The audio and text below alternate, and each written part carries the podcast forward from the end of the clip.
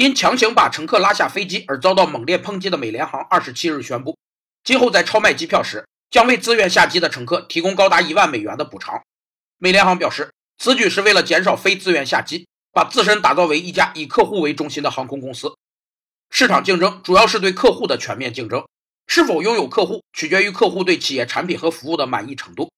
客户满意度越高，企业竞争力越强，市场占有率就越大。让客户满意已成为企业界的共识，也是企业的营销战略。客户满意度还是评价企业质量管理体系业绩的重要手段。其基本结构可分为四个方面：一是品质需求，包括性能、适用性、使用寿命等；二是功能需求，包括主导功能、辅助功能等；三是外延需求，包括服务需求、心理和文化需求等；四是价格需求，包括价位、性价比等。早在1926年就开始客运的美联航，到今天才意识到客户满意的重要性，真是个后知后觉的奇葩。